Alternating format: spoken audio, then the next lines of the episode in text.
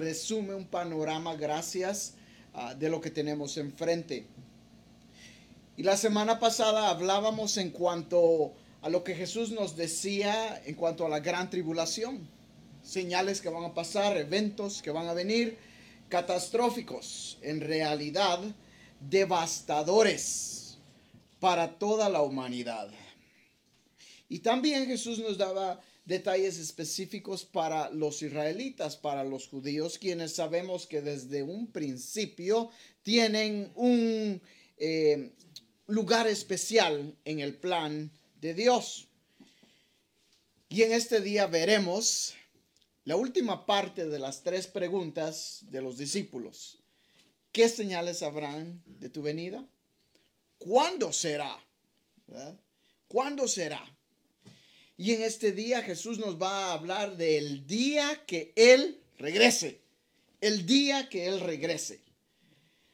Cuando me tocaba salir a mí um, a entrenar o en deployments que pasaban meses fuera de la casa.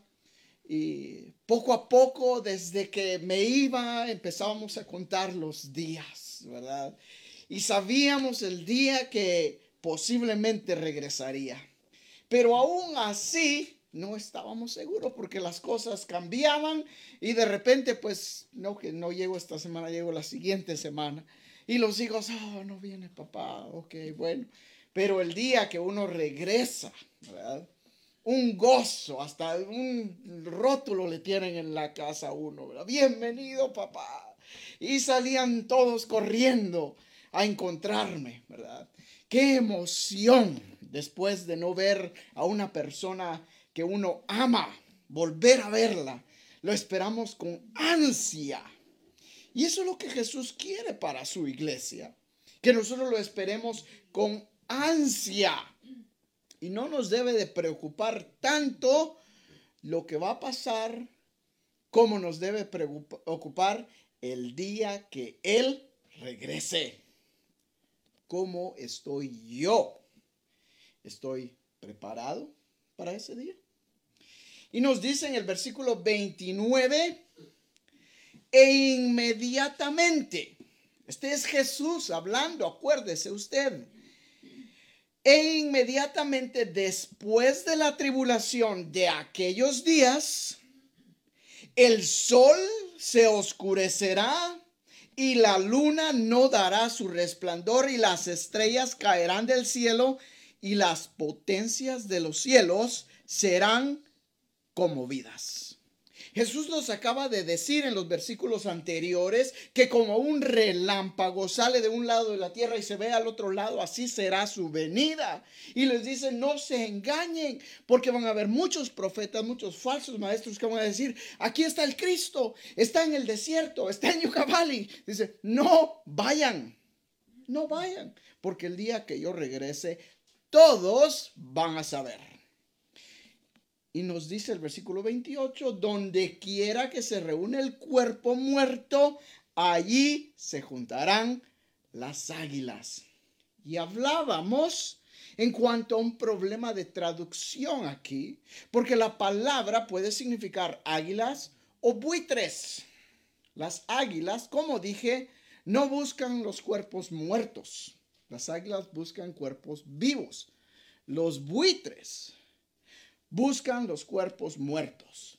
Entonces, cuando conectamos el versículo 28 con el versículo 29, podemos entender que van a haber eh, eventos catastróficos en la tierra. En primer lugar, nos dice que va a haber un eclipse. Usted ha visto un eclipse solar, ¿no? Donde el sol se cubre y de repente pareciera que ya no brilla el sol y está un poco oscuro, hasta se siente uno medio raro, ¿verdad? Como que algo está pasando que está fuera de lo normal. Y está la gente ahí con sus lentes de, de, esos de, para sol y tratan de ver el eclipse. en este día no van a querer ni ver al cielo. El sol se va a oscurecer la luna no va a brillar ¿Ha visto usted también un eclipse lunar? Normalmente la luna parece roja, ¿verdad? En esta ocasión el eclipse será total. Oscuridad de día y de noche. Ahora, puede ser que este eclipse dure eh, durante varias horas o, si nos ponemos a pensar, Jesús dice que vendrá como ladrón en la noche. Y hay algunos que dicen, bueno, Jesús va a venir en la noche. Bueno, en un lado va a venir en noche y otro lado va a venir de día. ¿Verdad? Porque obviamente cuando estamos aquí de día, Japón está de noche. Al otro lado del mundo está de noche.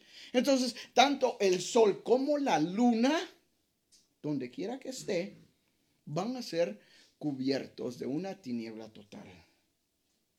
El día que Jesús murió, también el sol se oscureció. Hubo tinieblas en la tierra, dice la palabra de Dios. Y si vamos a Apocalipsis, capítulo 6, quiero que vaya conmigo a Apocalipsis. Capítulo 6, tengo algunas citas que son importantes que las leamos. No vamos a leer todas, pero las que importan más o las que diría yo son más relevantes al tema, en esta ocasión las vamos a ver. Apocalipsis 6:12 dice, mire cuando abrió el sexto sello. Sabemos que siete sellos se van a desatar y cada uno de ellos van a traer una destrucción progresiva. Cada uno de ellos traerá una cosa peor sobre la tierra. Este es el sexto sello que se abre aquí. Dice, y aquí hubo un gran terremoto y el sol se puso negro como tela de silicio y la luna se volvió toda como sangre. Y las estrellas del cielo cayeron sobre la tierra como la higuera deja caer sus hijos cuando, se cuando es sacudida por un fuerte viento y el cielo se desvaneció como un pergamino que se enrolla y todo monte y toda isla se removió de su lugar. Usted quizás ha visto películas de Hollywood de Armagedón y, ve, pues, y, nos demuestran una destrucción total sobre la tierra, una desolación. Eso no se compara con lo que va a venir. Dice que el cielo se va a enrollar como un pergamino. Creemos que el cielo que está hablando aquí, sabemos que hay tres cielos, ¿verdad? Pablo nos habla de un tercer cielo y es ahí donde viene la idea de tres cielos.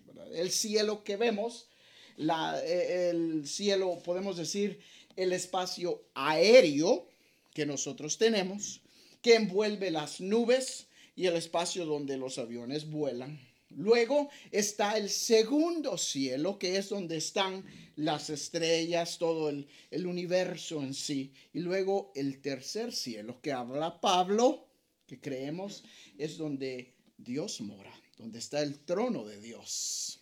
Ese no lo vemos.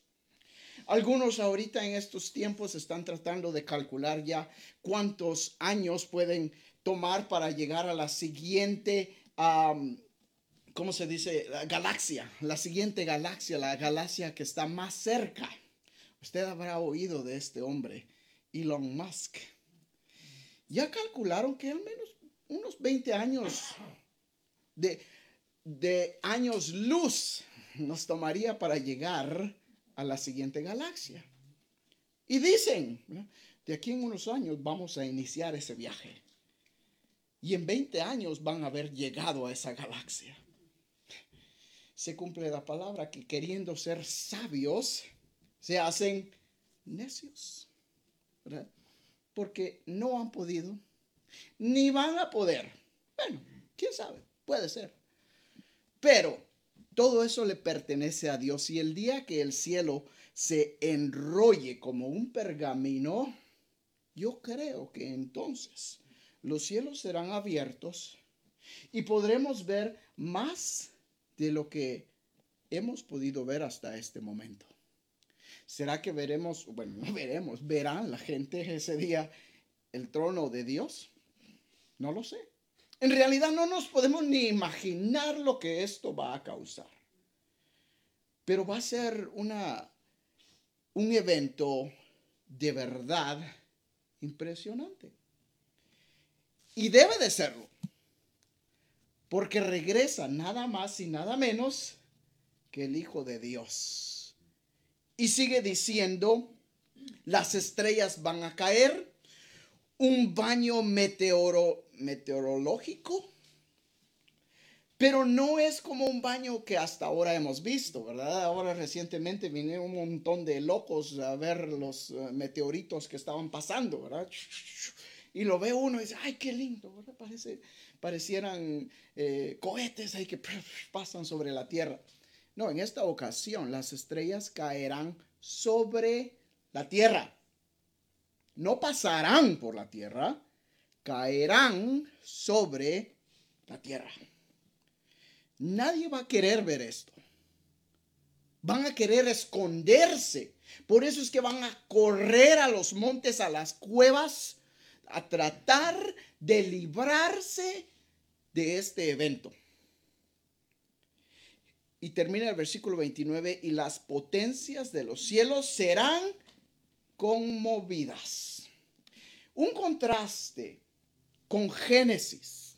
En Génesis capítulo 1 nos dice la palabra que Dios creó el sol para que señorease sobre el día y la luna sobre la noche y las estrellas para que alumbraran.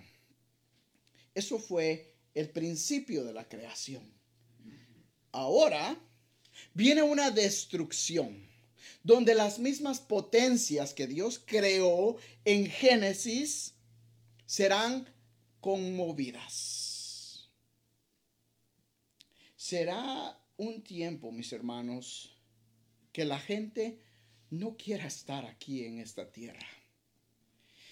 Y dice el versículo 30, entonces, entonces, en ese, entonces, en ese día aparecerá la señal del Hijo del Hombre en el cielo. Y entonces lamentarán todas las tribus de la tierra y verán al Hijo del Hombre viniendo sobre las nubes del cielo con poder y gloria. ¿Qué señal será esta? Estamos hablando literalmente del regreso de Jesús. Jesús se autodenominó él el Hijo del Hombre. Es el título que Él se da, el Hijo del Hombre. Y lo encontramos también en el Antiguo Testamento, referencias en cuanto al Hijo del Hombre, pero Jesús mismo dijo, yo soy el, Hijo del Hombre, yo soy este. Y aquí Jesús mismo nos dice que en ese día entonces aparecerá la señal del Hijo del Hombre. Y muchos se han preguntado, ¿qué señal será esta? ¿Qué señal podrá ser?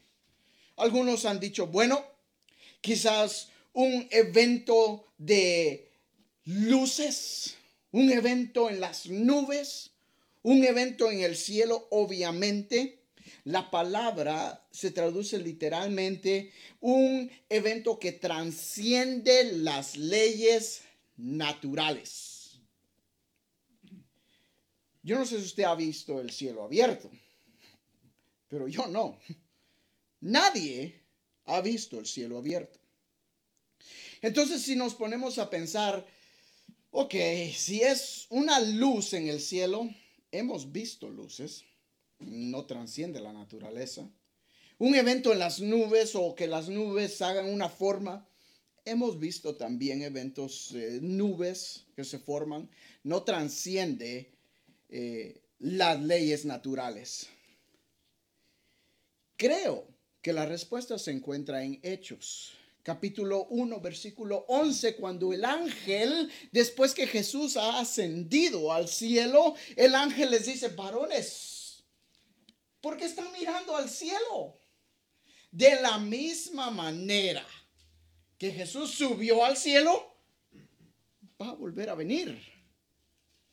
Creo que la señal será el cielo abierto y Jesús descendiendo. de la misma manera que subió al cielo.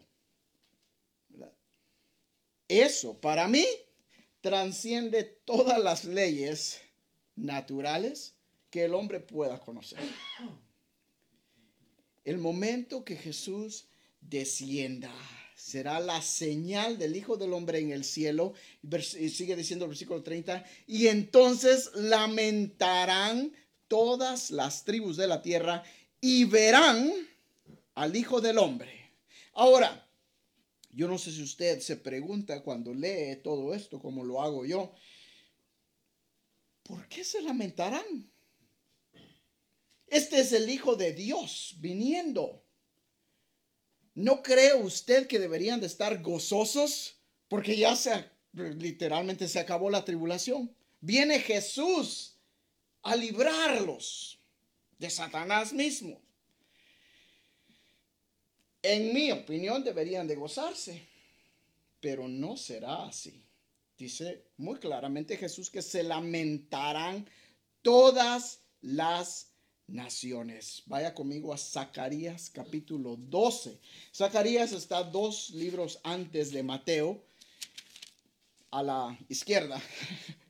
Dos libros antes de Mateo está Zacarías, tiene Malaquías y luego o antes está Zacarías. Capítulo 12, versículo 10. Vea lo que nos dice Zacarías. Y derramaré sobre la tierra de David y sobre los moradores de Jerusalén espíritu de gracia y de oración y mirarán a mí a quien traspasaron y llorarán como se llora por el Hijo unigénito, afligiéndose por él como quien aflige por el primogénito. En aquel día habrá gran llanto en Jerusalén, como el llanto de Adadrimón en el valle de Megido. Y la tierra lamentará cada linaje aparte, los descendientes de la casa de David por sí y por sus mujeres por sí, por los descendientes de la casa de Natán por sí y sus mujeres por sí, los descendientes de la casa de Leví por sí y sus mujeres por sí, los descendientes de Simeí por sí y los, las mujeres por sí, todos los otros linajes, cada uno por sí y sus mujeres por sí se lamentarán porque reconocerán que Jesús es el Hijo de Dios. Y llorarán por no haber creído en Él. Cuando este día se, este, el mundo se oscurezca y el cielo se enrolle como un pergamino y aparezca Jesús en el cielo, todo ojo le verá y sabrá que Jesús es Dios. Y llorarán, dice, como el que llora por su primogénito, como, como haber perdido un hijo, porque van a reconocer lo que han perdido hasta ese momento. Y Apocalipsis 1.7 nos dice, he aquí que viene con las nubes y todo ojo le verá y los que le traspasaron y todos los linajes de la tierra harán lamentación por él. Sí, amén. Para nosotros, mi amado hermano, el ver a Jesús va a ser motivo de gozo. Pero para el hombre que no ha creído en Dios, va a ser motivo de lamento, de lloro, de aflicción. Porque el juez, el rey de reyes y señor de señores, estará en su trono. Y ellos lo sabrán. Y sigue diciendo el versículo 30 todos lamentarán toda tribu de la tierra y verán al Hijo del Hombre. Todo ojo le verá. ¿Cómo será posible esto? Bueno, creo que hoy en día la red social ha enabled, ha permitido que cosas, eventos que pasen al otro lado del mundo, todos lo vean. Y no falta uno que saque su teléfono ahí, vea lo que está pasando. Estoy aquí en tal lugar, todos se han convertido en reporteros, reportistas. Reporteros que no saben lo que están diciendo, pero tienen que pasar el chisme. Y ahí estamos todos. Ay, ¿qué está pasando? Ay, ¿qué, está pasando? La gente que a cada rato no saben qué está pasando en Walmart, que, ¿por qué hay tanto policía ahí? Y no falta uno ahí, siempre les digo los que no hacen nada, que está ahí, oh, si tal y tal cosa está pasando. Ay, ¿por qué no busca las noticias mejor o ponte a leer algo que te beneficie? Todos quieren saber. Yo creo que es posible que las redes sociales, sociales permitan de alguna manera que este evento de Jesús viniendo en las nubes, todo ojo lo vea. Si sea así o no, pues no lo sé. Pero la Biblia dice muy claramente que todo ojo le verá. Sigue diciendo el versículo y verán al Hijo del Hombre viniendo sobre las nubes del cielo con gran, con poder y gran gloria. Versículo 31, y enviará sus ángeles con gran voz de trompeta y juntará a los escogidos de los cuatro vientos desde un extremo del cielo hasta el otro. Después que Jesús venga y se afirme sobre el monte de los olivos, va a enviar a sus ángeles a traer sus escogidos. ¿Quiénes son los escogidos? Bueno, hay mucha controversia en todo esto. Y no entiendo por qué, de verdad. Y mucha confusión.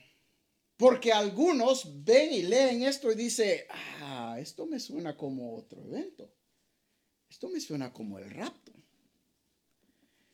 Y déjeme decirle que entre toda esa controversia que se ha levantado en estos versículos solamente, Jesús está hablando del rapto, no, Jesús está hablando de su venida, no, Jesús está hablando de los dos. Entonces quiere decir que solo es un evento, quiere decir que la iglesia está equivocada. Quiere decir que hemos estado enseñando mentiras. Quiere decir que no hay rapto. No quiere decir que el rapto está junto con la segunda venida. No quiere decir que la segunda venida está con el rapto y un montón de tonterías que usted encuentra. Déjeme decirle que la palabra de Dios es clara y es simple. Y siempre les he dicho, no debemos ni agregarle ni de quitarle. Y eso es lo que nos dice Apocalipsis, maldito aquel que le agregue o le quite a esta profecía.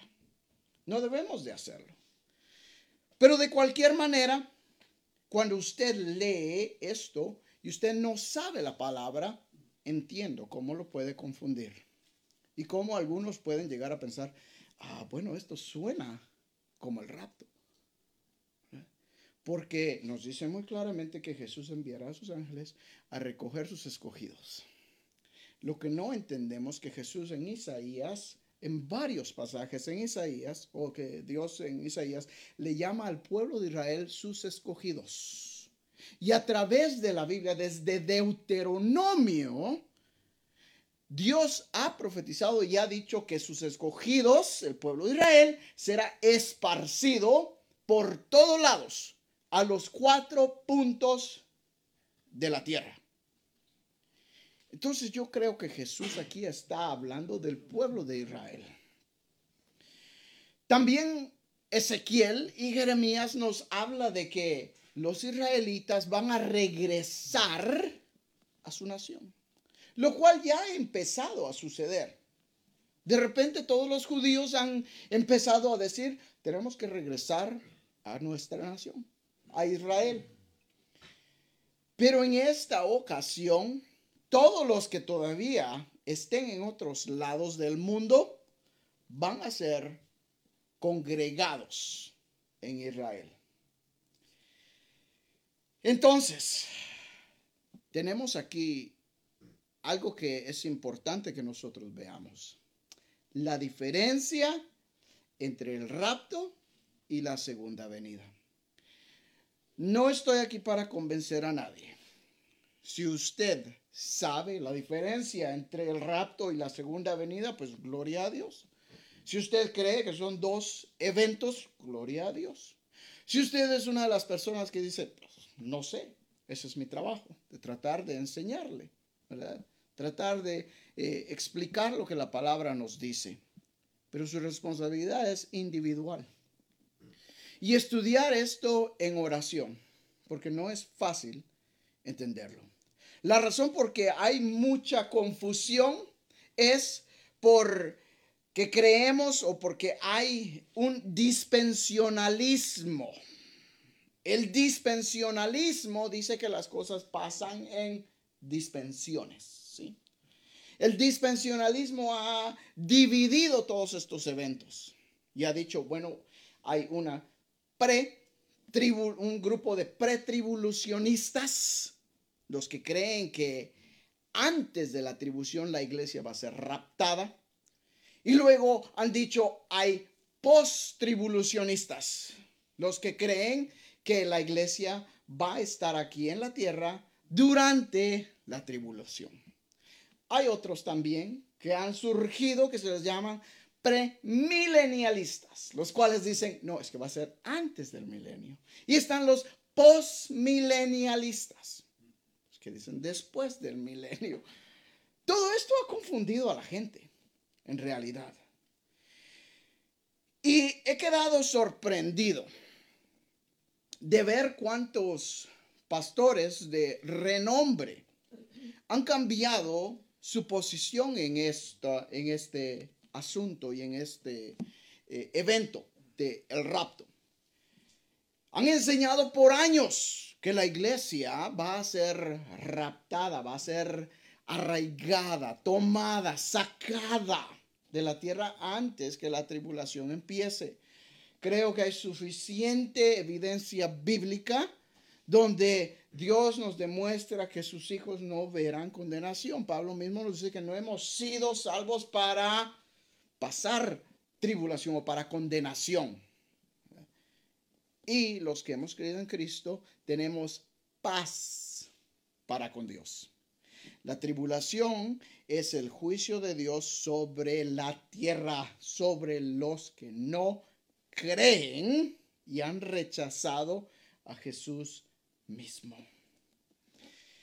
Entonces, para estos pastores que han cambiado su teoría o su, en realidad, su doctrina, lo que ellos creen, bueno, ya ellos eh, darán cuenta delante de Dios por confundir a la gente.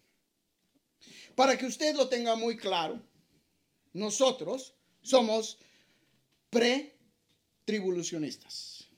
Quiere decir que creemos que la iglesia va a ser raptada antes de la tribulación. ¿Qué es el rapto entonces? ¿Y qué es la segunda venida? Son dos eventos. El rapto o la palabra harpazo quiere decir arrebatar violentamente. Es como tener esta botella de agua y yo la agarro y la arrebato. En un momento, en un instante, ya la botella de agua ya no está. Eso es lo que Rapto quiere decir raptar, sacar violentamente.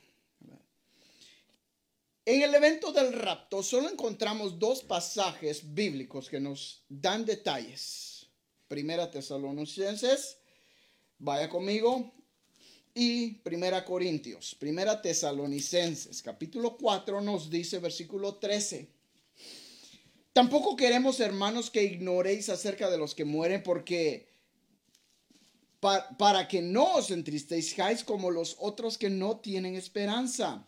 Porque si creemos que Jesús murió y resucitó, así también traerá Dios con Jesús a los que durmieron con él. Por lo cual os decimos esto en palabra del Señor, que nosotros que vivimos, que habremos quedado hasta la venida del Señor, no precederemos a los que durmieron.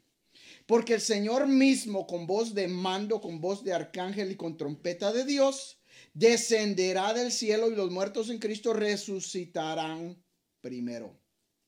Luego nosotros los que vivimos, los que hayamos quedado, seremos arrebatados juntamente con ellos en las nubes para recibir al Señor en el aire y así estaremos siempre con el Señor. Y en 1 Corintios 15, 50 al 54, Pablo dice que es necesario que este cuerpo corrupto se vista de incorrupción y sea transformado. Ok, detalles del rapto que usted debe de saber. Como acabamos de leer, Jesús mismo, no los ángeles, Jesús mismo viene por su iglesia. En esa ocasión, es una representación como el novio, culturalmente hablando, en la cultura eh, judía. El novio se comprometía con la novia y le, hacía una promesa. Tomaban una copa. Y esa copa el novio la daba a la novia y la novia tomaba de esa copa diciendo, yo esperaré fielmente hasta que tú vengas. ¿Cuándo va a venir el novio? No sabía. Pero tenía que estar lista, preparada para cualquier momento que el novio llegara por ella. Aquí Jesús está representando a ese novio quien viene por su novia. ¿Quién es la novia? La iglesia. Todo creyente judío que permanezca la iglesia de Cristo. Todo el que lo ha aceptado y ha nacido de nuevo es parte de la iglesia y la iglesia es la novia de Cristo. Tanto los muertos que han muerto en Cristo como los que estén vivos en ese día, todos subiremos al cielo. Jesús no bajará hasta la tierra creemos que se quedará en las nubes y en las nubes lo encontraremos nosotros. Hay diferencia entre los dos pasajes, pero muchos lo leen y dicen, ah, esto me suena como el, como el rapto. Entonces ahora regresemos a Mateo, cuando Jesús está hablando de su segunda venida. Y nos dice el versículo 31, y enviará a sus ángeles con gran voz de trompeta y juntará a sus escogidos de los cuatro vientos desde un extremo del cielo hasta el otro. En la segunda venida de Jesús, solo Mateo 24 nos habla y Apocalipsis 19, 11. Nos dan detalles de la segunda venida, de ese día. Diferencias Aquí en Mateo Jesús nos dice que va a venir en las nubes, similar a lo que dice Primera Tesalonicenses. Pero sabemos que de acuerdo a Zacarías 14, 5, que ya estuvimos en Zacarías, yo se lo leo para que no lo busque. Zacarías 14, 5, vea lo que dice. Y se afirmarán sus pies en aquel día sobre el monte de los olivos que está enfrente de Jerusalén. Al oriente y el monte de los olivos se partirá por en medio hacia el oriente y hacia el occidente, haciendo un valle muy grande y la mitad del monte se apartará hacia el norte y la otra mitad hacia el sur. Y huiréis al valle de los montes, porque el valle de los montes llegará hasta Asal. Huiréis de la manera que huisteis por causa del terremoto en los días de Usías, rey de Judá. Y vendrá Jehová, mi Dios, y con él todos los santos. Entonces, ¿cómo es posible que Dios venga con sus santos si los santos todavía están aquí en la tierra? Para mí es cuestión de un poco de lógica. Jesús viene en las nubes, pero baja hasta la tierra y pone su pie sobre el monte de los olivos. Y ese monte de los olivos tan hermoso se va a partir en medio. Que Jesús venga y con él vendrán sus santos. Viene con poder y, y gran gloria y junta a sus escogidos. Si usted se da cuenta, dice que envía a sus ángeles a llamar a los escogidos, mientras que Primera Tesalonicenses nos dice que él mismo llamará a su iglesia. Hay diferencias, mis hermanos, y no debemos de dejarnos ser confundidos. Debemos de leer cuidadosamente y dejar que el Espíritu Santo nos revele la verdad aunque pareciera el mismo evento, sí, no lo niego, pero que creo que también hay diferencias que para el que no cree en el rapto o no quiere creer en el rapto, no las ve. Ahora, ¿por qué es que la gente no quiere creer en el rapto? Porque es que de repente, como les dije ya, hay predicadores que están diciendo, no hay tal cosa como el rapto. Déjenme decirle que eso es lo que Satanás quiere.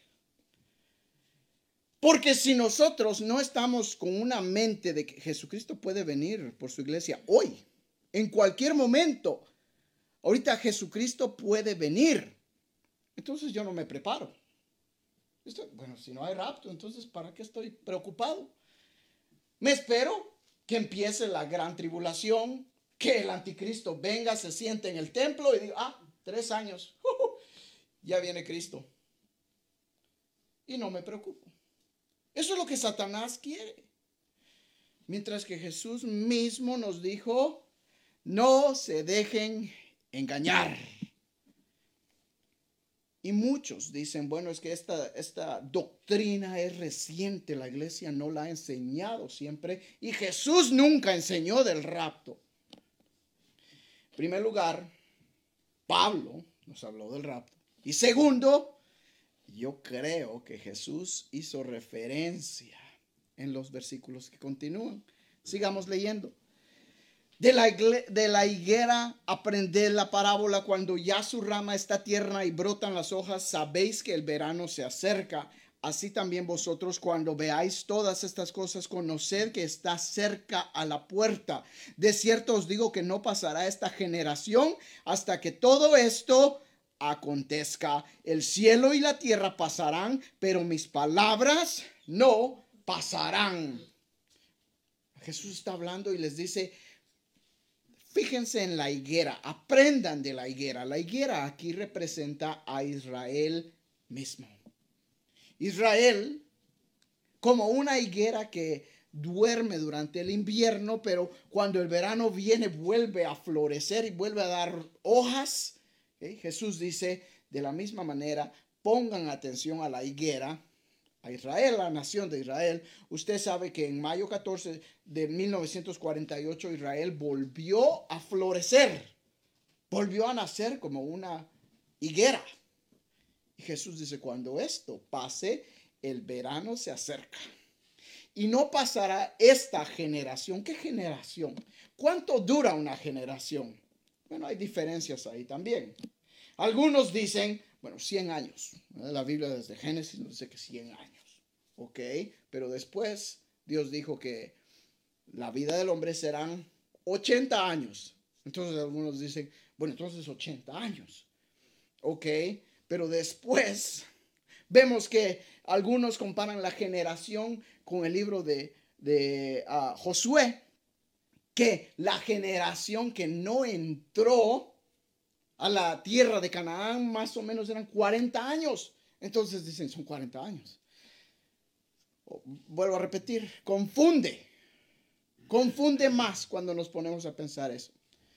Pero pongamos que una generación es 80 años como la mayoría lo creen. Estamos en un gran problema, déjeme decirle. No soy matemático, pero si hacemos un cálculo rápido, si Israel volvió a formarse en 1948 y Jesús dijo, no pasará esta generación, y una generación son de 80 años, como muchos dicen, ok, hagamos las cuentas, quiere decir que mil, 2028 son 80 años. Quiere decir que estamos en 2024. Nos quedan cuatro años. Oh, momentito. Pero si le restamos siete años de la gran tribulación, quiere decir que ya estamos casi a la mitad de la, de la tribulación. Y todavía estamos aquí. Entonces, ¿qué está pasando? No nos confundamos. Simplemente pongamos la vista al cielo y veamos lo que está pasando. Sí, todo lo que está pasando alrededor de Israel es profético. Y todo apunta al regreso del Mesías. Y si el regreso del Mesías pasará después de la tribulación, quiere decir que nosotros, mis hermanos, ya estamos en tiempo extra. Cualquier momento, y sigue diciendo el versículo 36, pero el día y la hora, nadie sabe. Aquí está.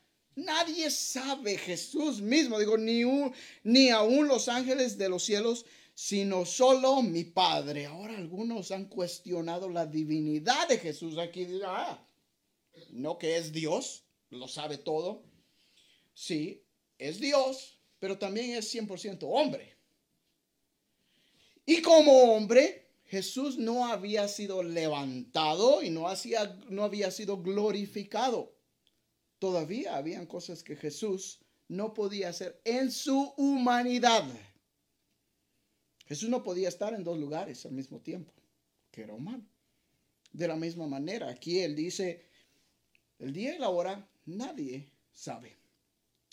Más, versículo 37, y aquí está donde yo creo que Jesús está aludiendo al evento del rapto, más como en los días de Noé.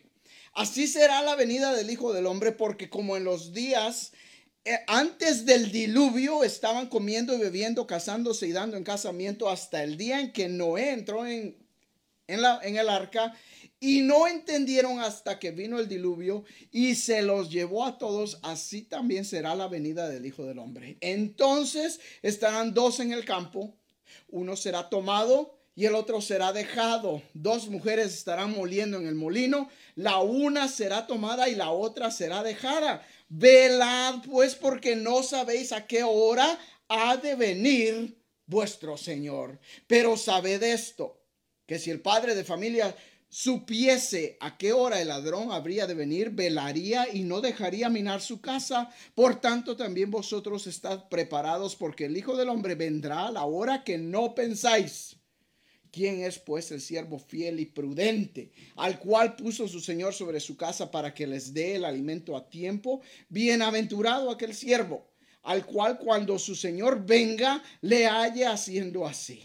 De cierto os digo que sobre todos sus bienes le pondrá, pero si aquel siervo malo dijera en su corazón, mi Señor tarda en venir, y comenzare a golpear sus, sus siervos y aún a comer y a beber con los borrachos, vendrá el Señor de aquel siervo en el día que éste no espera y a la hora que no sabe, y lo castigará duramente y pondrá su parte con los hipócritas. Allí será el lloro y el crujir de dientes. Jesús nos dijo el día y la hora. Nadie sabe. No nos toca a nosotros saber cuándo. Nos toca estar preparados, listos. Pero Jesús después inmediatamente dice, como en los días de Noé, así será la venida del Hijo del Hombre. Sabemos que Génesis 6, Dios, la, Dios vio la maldad en el mundo a tal grado que dijo, esto no puede seguir así. Y mandó un juicio sobre la tierra. ¿Cuál fue ese juicio? El diluvio. El diluvio era el juicio de Dios sobre la humanidad pecadora. Pero dice que encontró a un justo solamente, a Noé. ¿Y qué hizo con ese justo? ¿No lo salvó del juicio que vendría? Sí. Entonces, si el diluvio representa el juicio de Dios, de la misma manera que Dios salvó al justo, Noé, creo que salvará a los que han creído en él del juicio que ha de venir.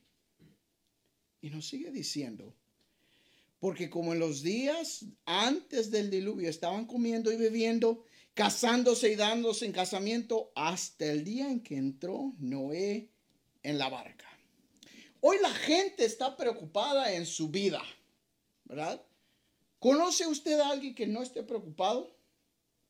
De cualquier razón. Todos estamos enfocados en nuestra vida, en mi vida, en mi familia, en mi trabajo, en mi carrera, en mi salud, en mi lo que sea, en mis miles, en lo que sea. Yo, yo, yo, yo, yo, yo, yo, yo. Y no se dan cuenta del juicio que va a venir. Y Jesús dice, están tan distraídos que no se dieron cuenta cuando vino el diluvio y se los llevó. Pero entendieron que estaba pasando ese mismo día. De la misma manera, mi amado hermano, la gente ahorita no quiere aceptar que el juicio de Dios viene. Y están tan enfocados en sus vidas que no van a entender hasta que un evento pase. Hasta que la iglesia sea tomada. Cuando los justos sean tomados, sacados del juicio por venir y se cierre esa puerta de, figurativamente hablando, del arca. Cuando ya ellos ya no puedan. Será muy tarde. Pero ellos se van a dar cuenta.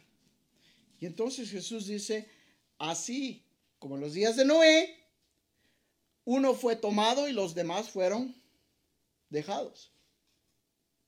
Entonces, mi amado hermano Jesús, ¿por qué o qué razón tenía Jesús de decir uno será tomado y otro será dejado? Esto no puede ser durante la tribulación. Creo que es referencia al rapto. ¿Quiénes serán tomados? Creemos los que han creído en Cristo Jesús. ¿Y quiénes serán dejados? Los que no han creído, los que los han rechazado. Hay un peligro de pensar que Jesús aún no viene. Y Pedro dice, no quiero que piensen que la venida se, se atrasa. Jesús está atrasado. No. Dios es paciente y está esperando hasta que el último que lo quiera recibir, lo reciba, que lo acepte. Pero el pensar que aún no pasa nos hace quitar la vista del cielo y nos hace enfocarnos en nosotros. Nos hace enfocarnos en nuestros asuntos personales. El día que Jesús venga, ya sea porque Jesús nos visite individualmente, quiere decir que muramos individualmente, o que Jesús lleve su iglesia entera, ¿dónde va a estar usted? Jesús dice, en ese día va a estar uno en un campo y los dos van a estar en el campo, uno será tomado, otro será llevado. Dos mujeres estarán en el molino, una será tomada y otra será llevada. No es el lugar el que importa. Usted podrá estar en su casa, usted podrá estar en la iglesia, usted podrá estar en el trabajo, en la escuela, no importa. Lo que importa es su relación. ¿Dónde va a estar usted cuando Jesús venga por usted? ¿Está listo? ¿Está preparado? ¿Ya tiene sus maletas listas? No. Es una pregunta. ¿Estamos listos?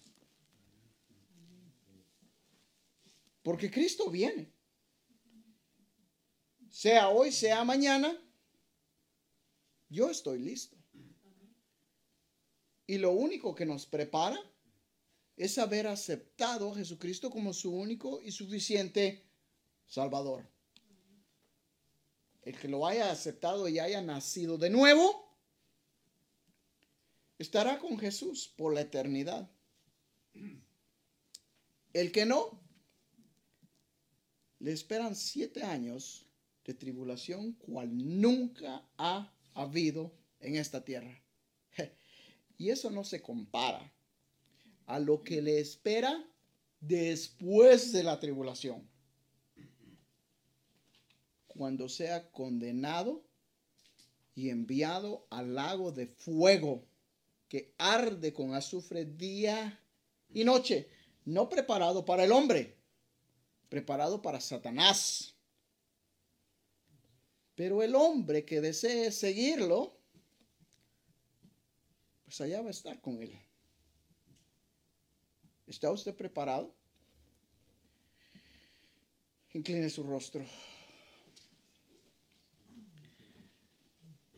Señor, es difícil a veces comprender lo que tu palabra nos dice porque lo vemos con nuestros ojos humanos. Y todo esto requiere sabiduría de tu Espíritu Santo. Señor, ¿cuándo será el día que tú vengas por nosotros? No lo sabemos.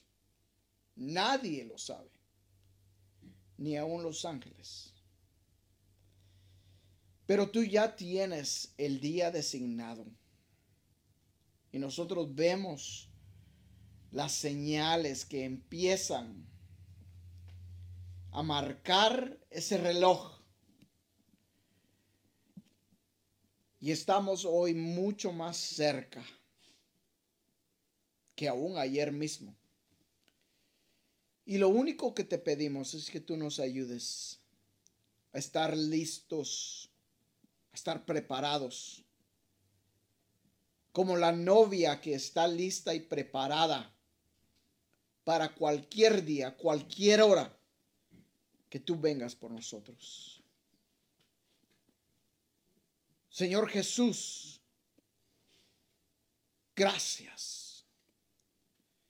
porque tú prometiste que un día regresarías a traernos para que estemos nosotros donde tú estés. Queremos estar contigo y gozarnos de tu presencia. Pero aún estamos aquí porque tú tienes un propósito para nosotros. Y es de predicar y enseñar y decirle a la gente que tú vienes. Danos valor para hacerlo. Para poderle decir a, decirle a la gente, Cristo viene y viene un juicio sobre esta tierra el cual tú no quieres pasar aquí. Que tu Espíritu Santo los convenza de peligro para que ellos también gocen de tu presencia eterna. Gracias por este día, por esta hora. Ponemos el resto de este día en tus manos. Te pedimos que tú nos ayudes permanecer fieles, con la vista hacia el cielo, esperando tu regreso. Lo pedimos en el nombre de tu Hijo Jesús. Amén.